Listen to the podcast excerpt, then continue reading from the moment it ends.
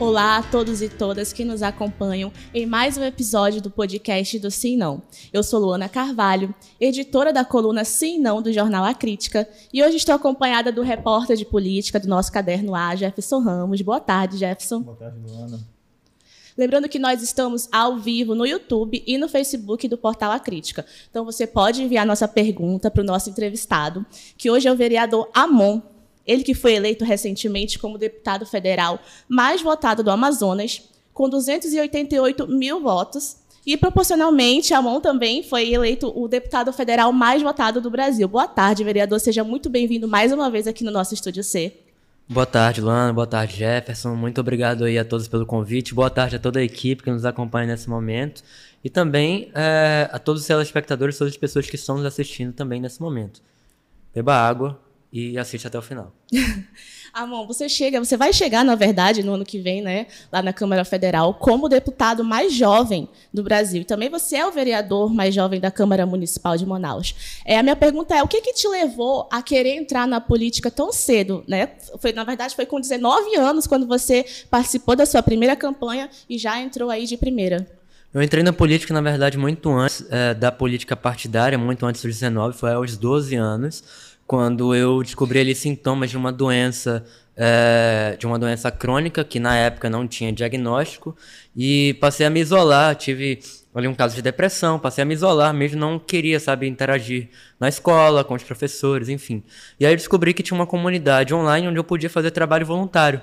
E de lá é, eu comecei a aprender com as comunidades, com os professores, com os alunos do Brasil inteiro é, e de outros países do mundo uh, o que era uma enciclopédia e tudo mais. Eu comecei fazendo trabalho voluntário no movimento Wikimedia, né?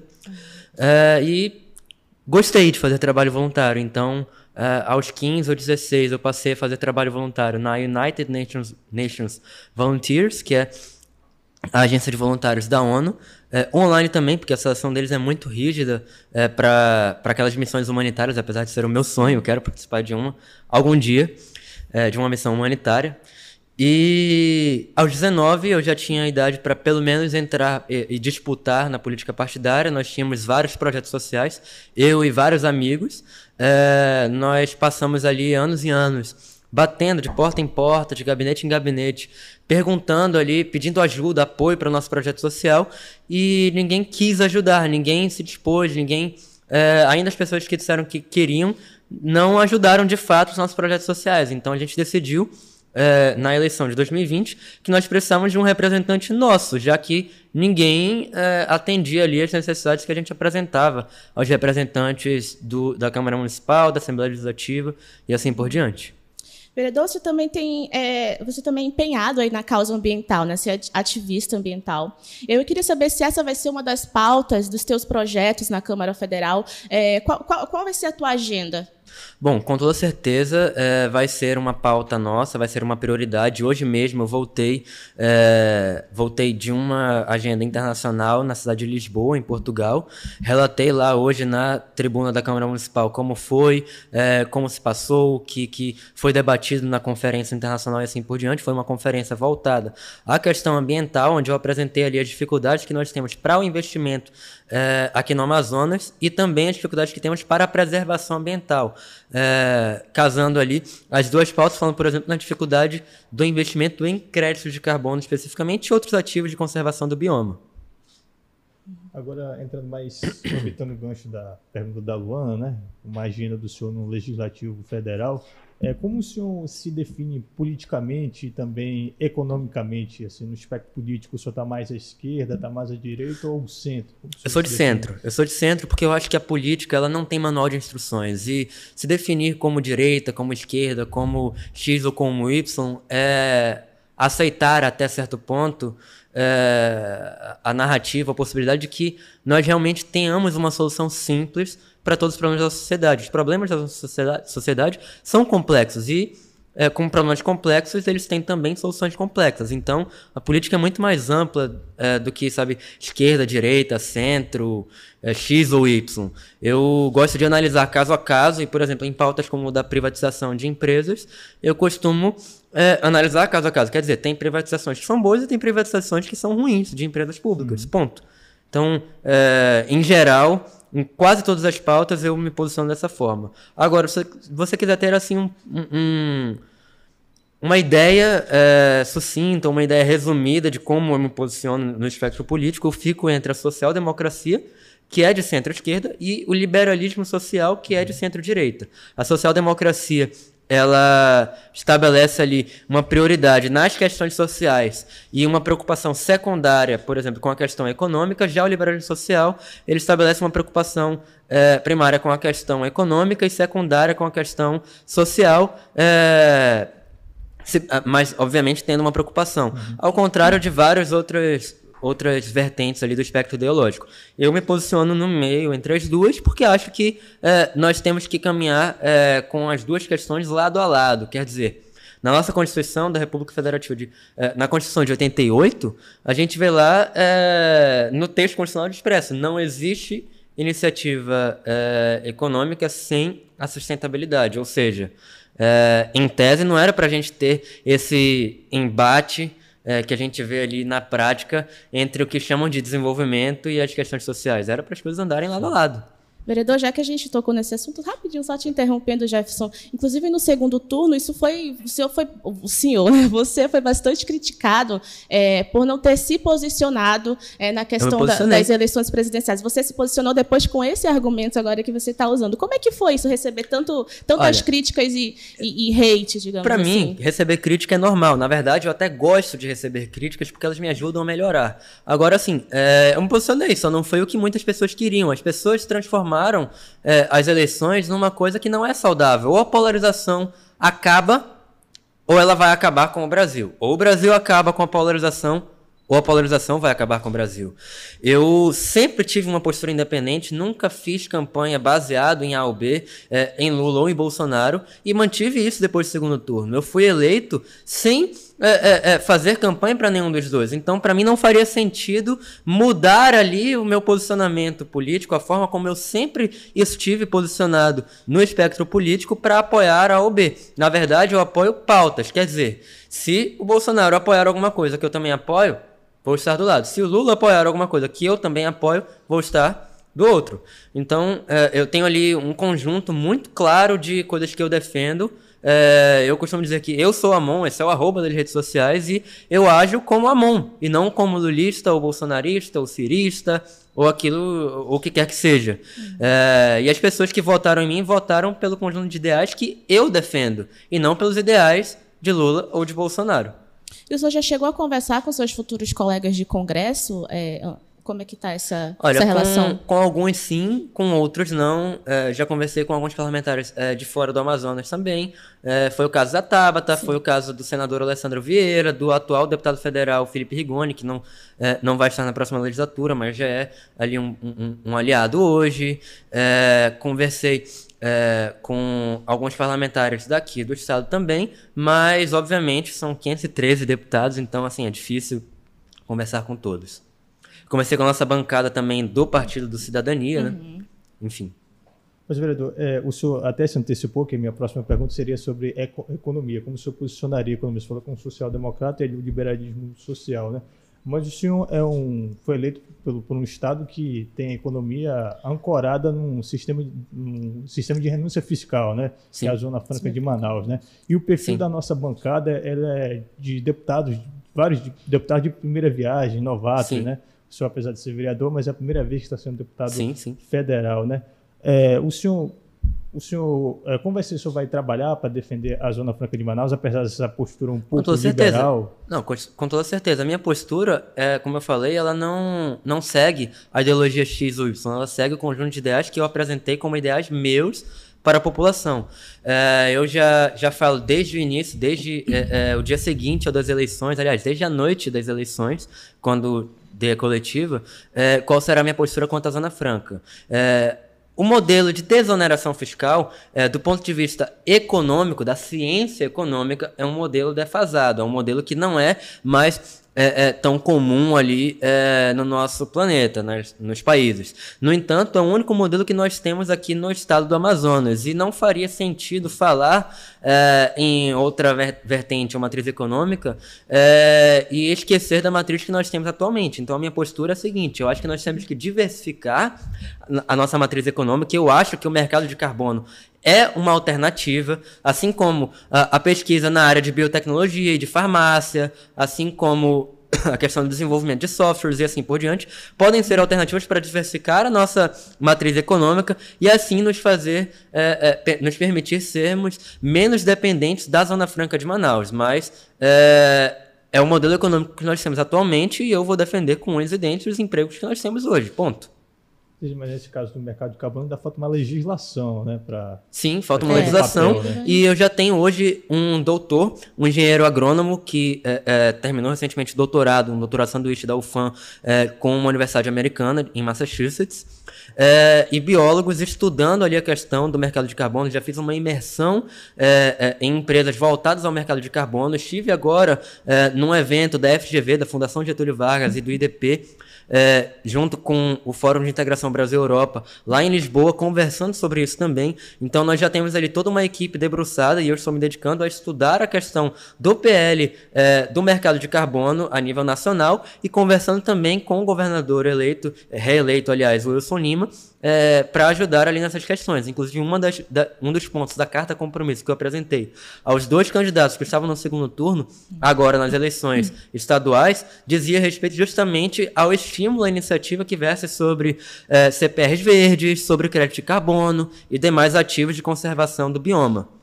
Eu não acho que é, o crédito de carbono vai, por exemplo, salvar o mundo, mas eu acho que junto com outros ativos de conservação do bioma, talvez eles possam ajudar, se não o mundo, a salvar pelo menos a economia do nosso estado. E é um mercado ali bilionário ou trilionário uhum. que, que, que, não está sendo desenvolvido, explorado da forma adequada. A gente tem ali é, acordos internacionais que precisam ser respeitados pelos países. É, nós temos ali uma a COP ocorrendo, onde os países reiteram uhum. ali eh, o seu interesse para que a gente eh, consiga conter o avanço das mudanças climáticas e do aumento da temperatura global em média, eh, para no máximo até um grau e meio, que já é muito alto, por sinal, no mundo, e para que isso ocorra, a gente vai precisar investir na questão da preservação ambiental, quer dizer, investir em infraestrutura para preservação ambiental, investir no desenvolvimento do mercado de carbono, que facilita ali o diálogo da iniciativa privada em geral no mundo com com é, as pessoas que estão é, é, tentando proteger o meio ambiente, assim por diante. É, por falar em COP, como o senhor está no meio aí, né, atuando na causa, é, o que, que o senhor achou da, da, atuação da comitiva do Estado do Amazonas lá na COP? Inclusive, esse tema de mercado de, de carbono foi bastante então, comentado lá, né? Foi o foco principal. Houve ali um, um, um, há um projeto de lei a nível estadual que está sendo comentado ali nos bastidores. Aparentemente, o, o, o governador fez um decreto Sim. também, né? E eu me sinto muito satisfeito em saber que há um interesse do governo real, é, e antes mesmo do início do próximo mandato, é, é, para que foi reeleito, em desenvolver o mercado de carbono. Então eu fico satisfeito em saber que houve uma delegação do Amazonas que foi para a COP. No entanto, é, faço uma observação de que eu acho que deveria ter tido uma cobertura é, mais incisiva em cima da pauta e do que a delegação estava fazendo na COP. Quer dizer, uhum. é, se não por parte da imprensa, mas por parte do próprio governo.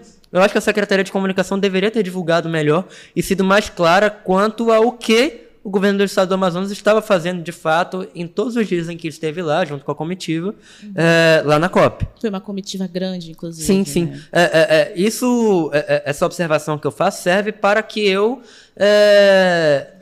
tenha também mais conhecimento, sabe? Eu acho que a gente precisa de, de, de tudo sendo feito às claras. Não estou dizendo que não foi feito, mas eu acho que poderia ter, ter sido ainda melhor, sabe?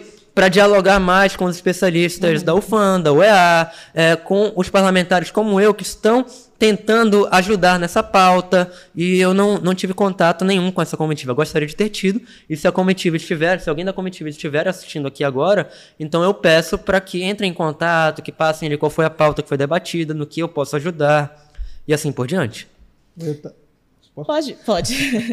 Agora, deputado eleito, é, já que o senhor está nessa questão ambiental, eu gostaria que o senhor fizesse uma avaliação da política ambiental do governo Bolsonaro, que foi marcada né, por esse esvaziamento uh, dos órgãos de controle que combatem o desmatamento, como o IBAMA, o ICMBio, a autonomia funcional deles foi esvaziada, assim como também dotação, o orçamento deles foi esvaziado. Qual a sua perspectiva de política, política ambiental? É de ampliar a autonomia, retomar o, orçamento sempre, desses órgãos? Sempre, sempre. Isso está, inclusive, entre as minhas propostas de campanha, inclusive de qualquer, é, é, independentemente de qualquer visão quanto a como deve se dar o desenvolvimento econômico no nosso estado, eu acho que é, nós temos que defender o desenvolvimento sustentável, desenvolvimento planejado, ou seja, é, a gente deve sim explorar os recursos naturais, é, mas de forma planejada, de forma sustentável. E não é, é, deixando ali, por exemplo, os garimpeiros ilegais é, destruírem o nosso meio ambiente, contaminarem com mercúrio as nossas águas, o peixe. E, sabe, prejudicar a nossa população ribeirinha, a população dos municípios do estado do Amazonas, é, de uma forma que eles sequer compreendem a fundo é, como estão sendo prejudicados. A gente vê ali que a população muitas vezes até defende os, os garimpeiros ilegais, é, porque defendem ah, emprego, renda, esse tipo de coisa, só que não sabem que o mercúrio que está sendo jogado por eles nas águas vai prejudicar a saúde deles e, sabe, prejudicar o desenvolvimento do município como um todo. Sai mais caro, é, é, sabe, custear esse prejuízo ambiental e prejuízo na área da saúde do que é, investir esse dinheiro em outra coisa para gerar emprego e renda também, uma alternativa para esses municípios. Acaba saindo mais caro. Eu sou a favor da da autonomia de todos os órgãos, está entre as minhas propostas de campanha. Sou contra qualquer tipo de redução de verba e acho que se o governo atual tem algum ponto relacionado, por exemplo, a dizer, ah, houve é, é, preencher os espaços, tem muita gente atuando de forma parcial, de forma ideológica é, ou enviesada nos órgãos. Então, o problema não é o órgão em si ou o dinheiro que está sendo mandado para o órgão, mas as pessoas que estão atuando dessa forma. Então, é, é, é, muito simples. Não dá pra gente querer acabar com a corrupção na política extinguindo o Congresso Nacional. O problema não é o Congresso em si, são os corruptos. Então, assim, é, é seguindo o mesmo raciocínio, o problema não são, é, é, não, não são os órgãos ambientais em si, mas as pessoas que agem de forma enviesada. Isso, obviamente, falando de, do que eles argumentam e não entrando no mérito de se é ou não enviesado.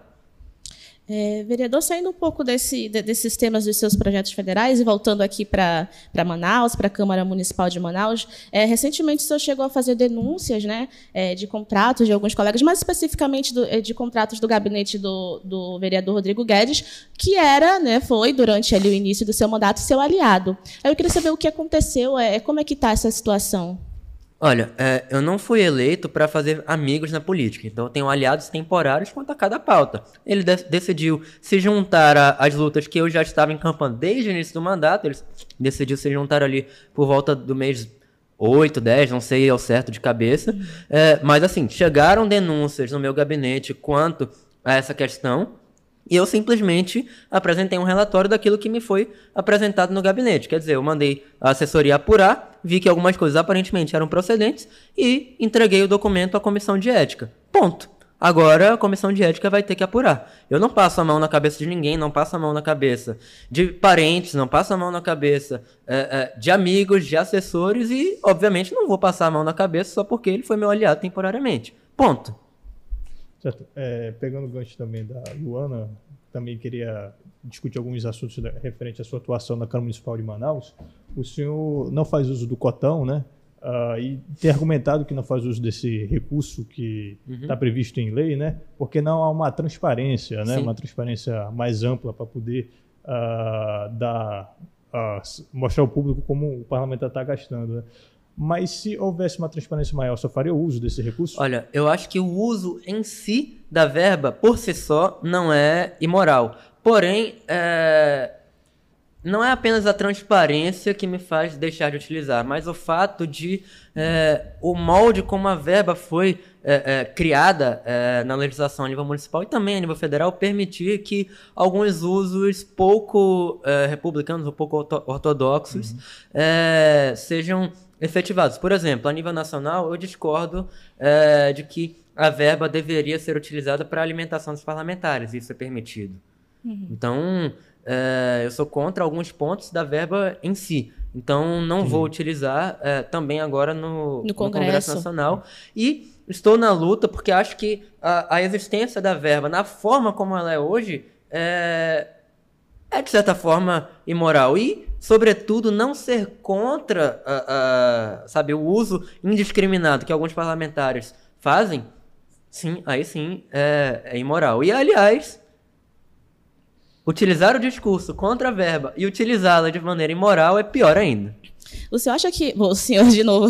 Você, você, acha que essa não utilização é, chega a, a, atrapalhar em algum momento o desempenho do teu gabinete, dos trabalhos, ou dá para manter ali seguir tranquilamente? Dá para manter por um motivo muito simples. Eu utilizo o meu salário, que é o mesmo salário de todos os outros parlamentares na Câmara Municipal inteira, é, para custear o meu mandato. Eu faço isso porque eu acho que o mandato ele deve ser uma missão e não um emprego de carteira assinada. É, e mesmo mas dá para bancar, por exemplo, assessoria de advogados, assessoria parlamentar? Tem muita coisa que não é necessária. Olha só, carros, eu tenho.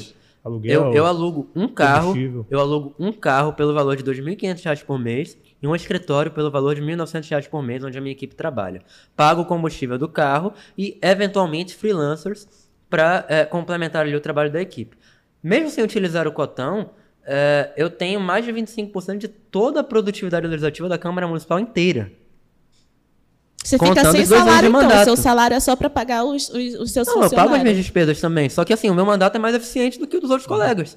Então, tendo um mandato mais eficiente, é óbvio que eu vou conseguir ter um, um resultado melhor. Não faria sentido, por exemplo, eu pagar através do cotão é, economizar na verba de gabinete, pagar através de cotão, porque o salário que a pessoa contratada para o serviço terceirizado receberia seria evidentemente inferior ao salário que eu teria como pagar para esse profissional através da verba de gabinete. Então, eu tenho a verba de gabinete, economizo o cotão e tenho o mandato mais eficiente de toda a Câmara Municipal de Manaus. Tenho é, mais de 25% de toda a produtividade legislativa. Quer dizer, mais de um a cada quatro projetos de lei, requerimentos ou indicações são do nosso gabinete, contando os dois anos de mandato, né? Uhum. É, só no, a gente teve uma turbinada mais no ano de 2022, que foi quando eu mudei ali algumas coisas, fiz uma espécie de reforma administrativa no gabinete e melhorei ainda mais a eficiência do nosso gabinete.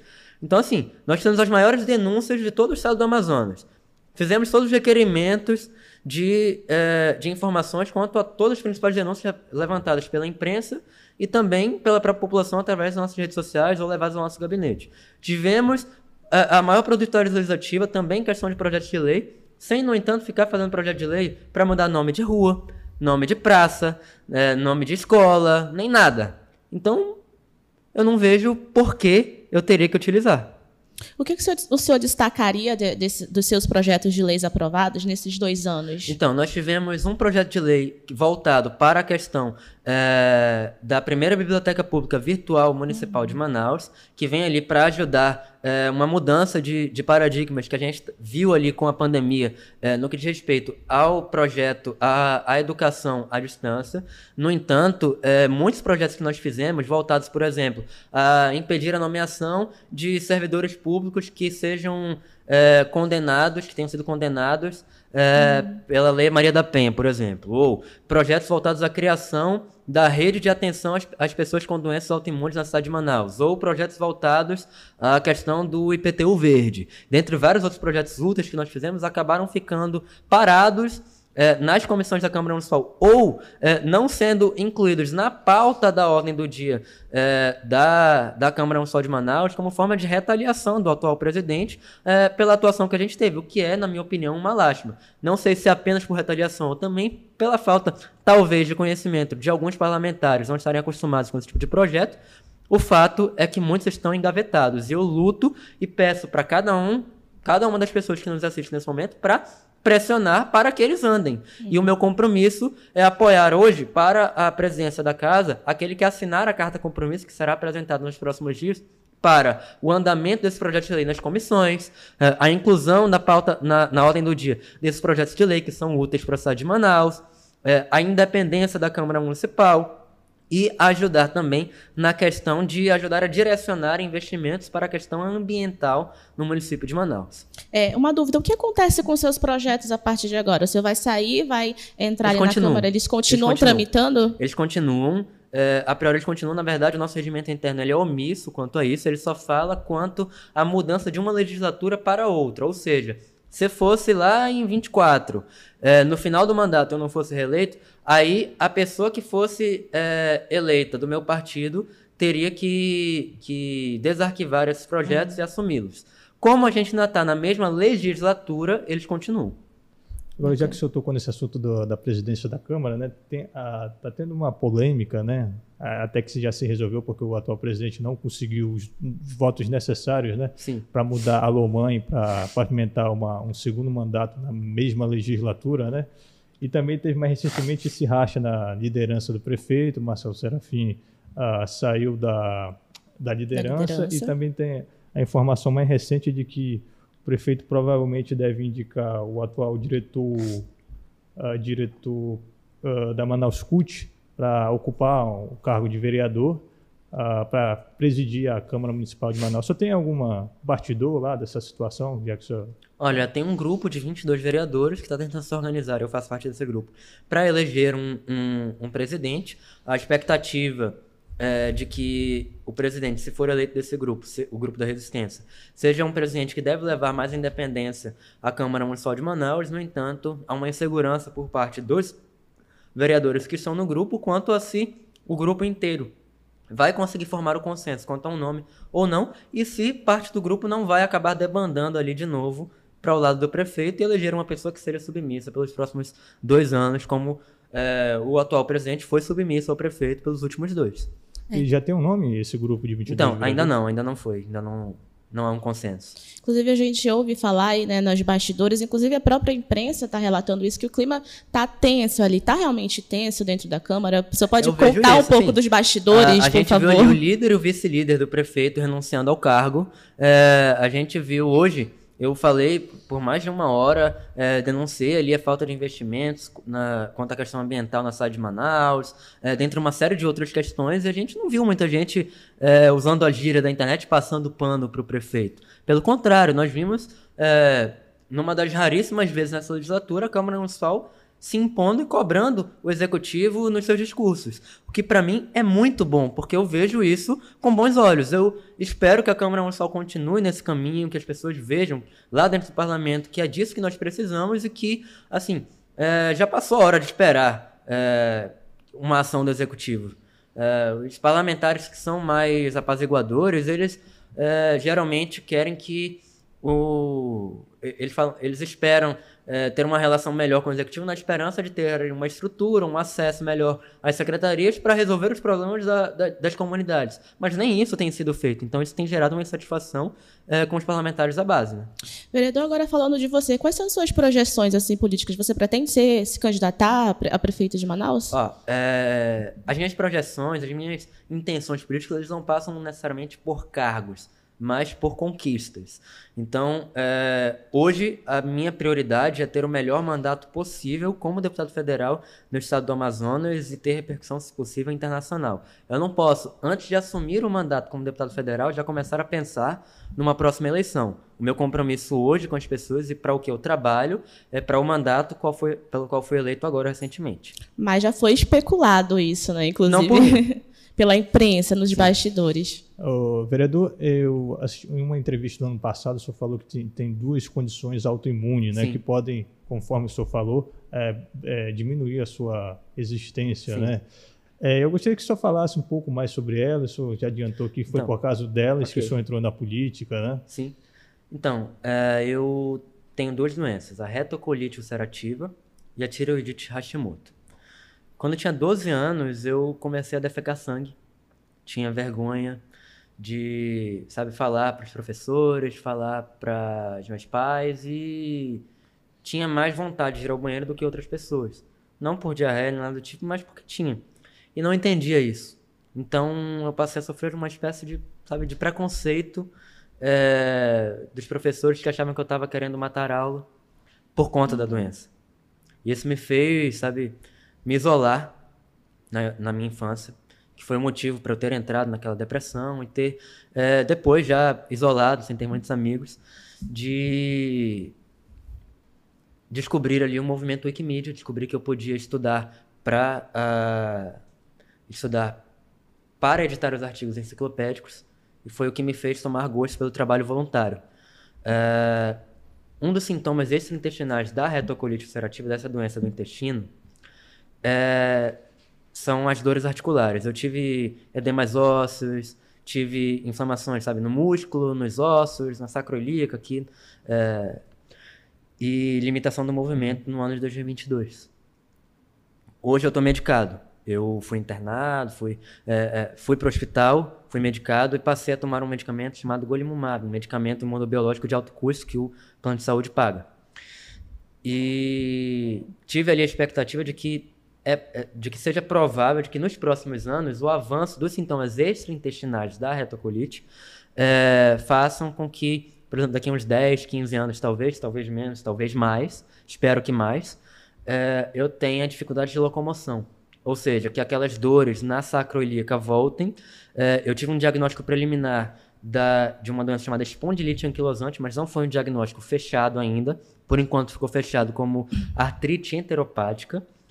E essas inflamações podem fazer com que eu, sabe, tenha uh, uh, dificuldade para andar por esse estado. Então é por uhum. isso que eu digo que eu quero fazer o máximo que eu puder uh, nos próximos 10 ou 15 anos no máximo, antes de possivelmente ter esses problemas, e espero que não tenha, né? E, sabe, enquanto eu andar por essa cidade, por esse estado, quero fazer algo de bom. E por falar nisso, você pode comentar um pouco como é que foi a sua campanha pelo interior? O senhor não chegou muito aí para os municípios, né? Focou mais, é na, mais em Manaus. Por quê? Não foi porque é caro. Caro.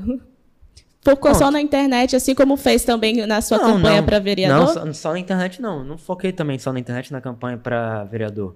Mas, é, obviamente, eu uso a tecnologia de redes sociais de forma que Isso outros parlamentares não usam. Então, é, eu acho que ter o domínio das ferramentas da atualidade, da, da contemporaneidade, faz, faz toda a diferença numa campanha. Então, eu é, Fiquei mais em Manaus, região metropolitana, fui mais dali para Manacapuru, passei Sim. por Iranduba, tudo mais, mas é, tive os votos mais aqui na capital porque foi por onde eu fiquei e também é por onde eu já tenho trabalho. As pessoas aqui me conhecem.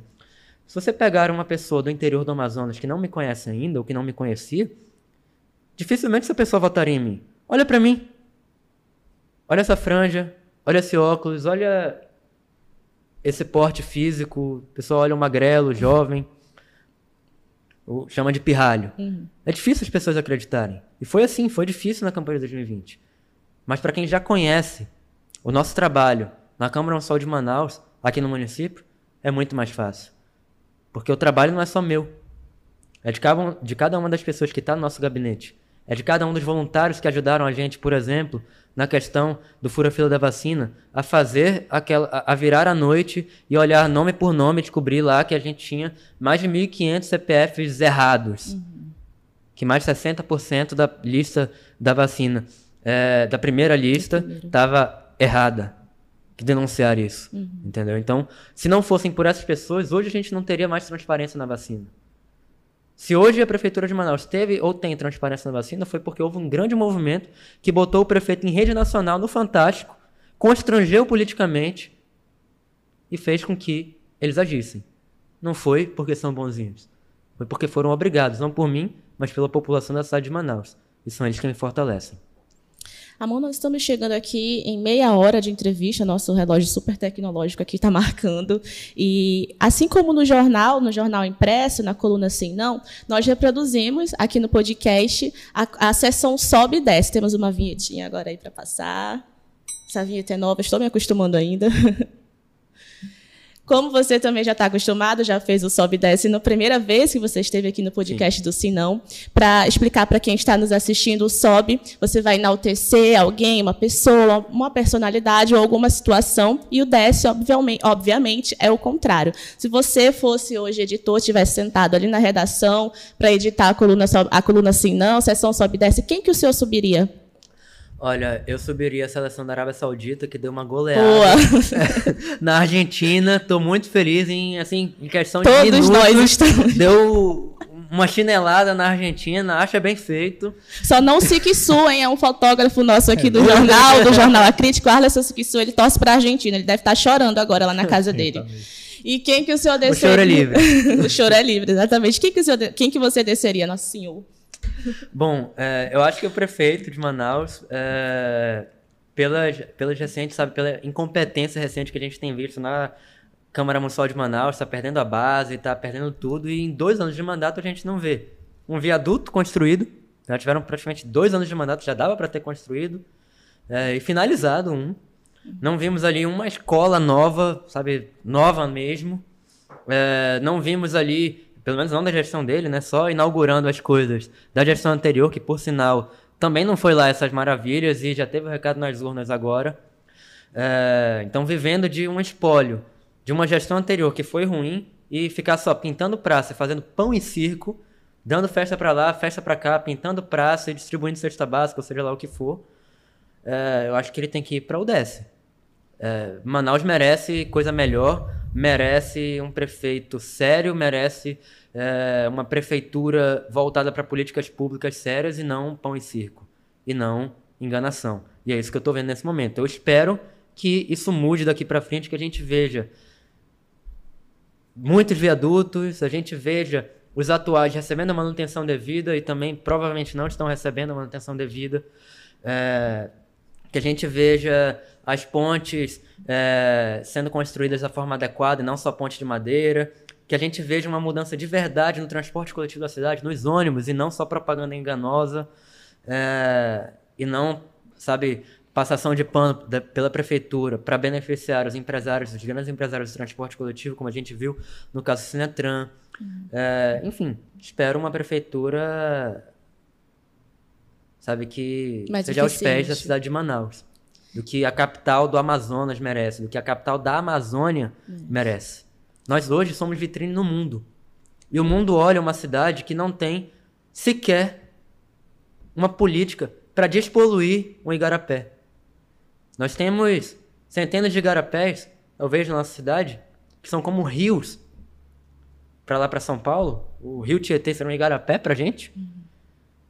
E a gente não tem uma política para despoluir nenhum igarapé em Manaus, na capital do Amazonas, no meio da floresta amazônica. Sabe qual é a reputação que isso gera para o Brasil negativamente? Se a gente tivesse uma reputação melhor, se a nossa prefeitura fosse melhor, a gente poderia melhorar a nossa reputação internacional e trazer investimentos para o Brasil inteiro, inclusive para Manaus e para o Amazonas. Agora, os empresários chegam lá, a- a- aqui na cidade de Manaus, e veem tudo ruim, vem notícias repercutindo internacionalmente quanto ao incêndio do lixão, quanto a igarapé coberto de lixo, quanto a tudo, quanto vem o, o nosso distrito industrial lá todo esburacado, muitas vezes, e decidem não investir aqui por conta disso. Enfim. Enfim, tá certo, vereador. Jefferson, você gostaria de fazer mais uma, alguma Dá pergunta? Dá, a internet, dá tempo. É, no caso, seria sobre a Guarda Municipal de Manaus, vereador, que foi criada recentemente, né, naquele afã do, das Uhum, facções. uma propaganda tá- enganosa. Pois é, atacando alguns bens públicos, aí o prefeito, que já Uhum. era uma promessa de campanha do prefeito, né, e ele colocou em prática. Mas é um dilema, né? A Constituição Federal ah, diz que Não serve para isso. Pois é, ao controle externo tem que ser feito pelo Ministério Público, mas como é, um- é uma instituição municipal, não, o Ministério Público não, não tem como alcançá-la, né? Tem, sim, tem sim. Pois é, mas constitucionalmente. Mas eu queria saber, Ministério e- Público esse pode. controle externo é, é feito pela. Pelo Pela- TCE, pela, pela- Câmara Municipal e pelo Ministério é. Público. E também tem São uma comissão. controle. Pois é, o, o controle externo seria feito assim por uma comissão interna da, da- da- do, do Executivo Municipal. Como é que fica? É um dilema, né? Não, Como é que a lá. Guarda Municipal vai. O Ministério vai ser- Público, o Ministério Público, ele pode fiscalizar é, qualquer órgão da administração pública em qualquer esfera. Federal, estadual, municipal. Obviamente tem ali algumas divisões. O O MP estadual fica responsável pelos municípios e pelo governo do estado. O MP federal é, pela União e o governo federal. Tá? Certo. Então o MP ele pode sim fiscalizar e acompanhar o, a guarda municipal. Agora o que a gente viu, na verdade, é algo mais preocupante. É que é, foi feita uma propaganda enganosa em cima da guarda municipal. Pela Constituição Federal de 88, a guarda municipal não serve, pelo menos não em lei, não na Constituição, não serve para segurança pública. Não para segurança pública da forma como a gente está acostumado. Não serve para prender bandido. Ela serve para guarda patrimonial. Então ela age indiretamente pela segurança pública. Não é como a polícia estadual. E o prefeito passou a impressão ali com os releases da prefeitura, com aqueles vídeos, com os discursos, como se fosse melhorar o assalto. E não é isso.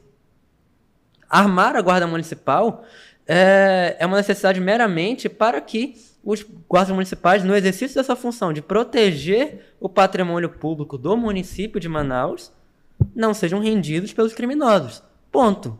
Agora, o Código Penal permite que qualquer cidadão, eu, você, o Mário ali, nosso jornalista, o Gessé, nosso videomaker, a Débora, nossa jornalista também, muito boa, por sinal, é, toda a nossa equipe, é, possam dar voz de prisão a qualquer criminoso em flagrante. Então, se você presenciar alguém furtando, você pode dar voz de prisão e conduzir a delegacia ou esperar a polícia chegar. Então, a Guarda Municipal poderia fazer isso. Agora, não é bem como... Hum, tão... Você é contra armar, armar a Guarda Municipal de Manaus? Não, eu sou contra armar sem o treinamento devido. Eu estou esperando que seja feito um treinamento agora sim. Não vi, apesar de toda a propaganda, nem isso eu vi direito. Esse armamento todo que, que fizeram a propaganda, não estou vendo. Não estou vendo concurso, nem armamento, assim. Posso estar enganado, mas falta muita coisa ainda para ser feita. É isso então. É, vereador, nós temos alguns minutinhos, um minutinho, dois minutinhos, para você fazer suas considerações finais. Fique à vontade.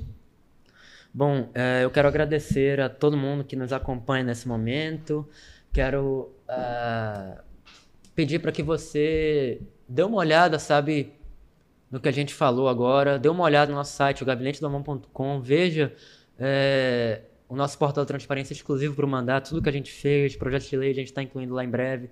Tem no site da própria Câmara Municipal também, no sapl.cmm.am.gov.br, que acompanhe de perto o seu representante e que me ajude a cobrar todos. Que me cobre, que eu faço questão de ser fiscalizado, mas que cobre também com a mesma intensidade todos os vereadores da cidade, todos os deputados estaduais e todos os deputados federais, e não apenas um.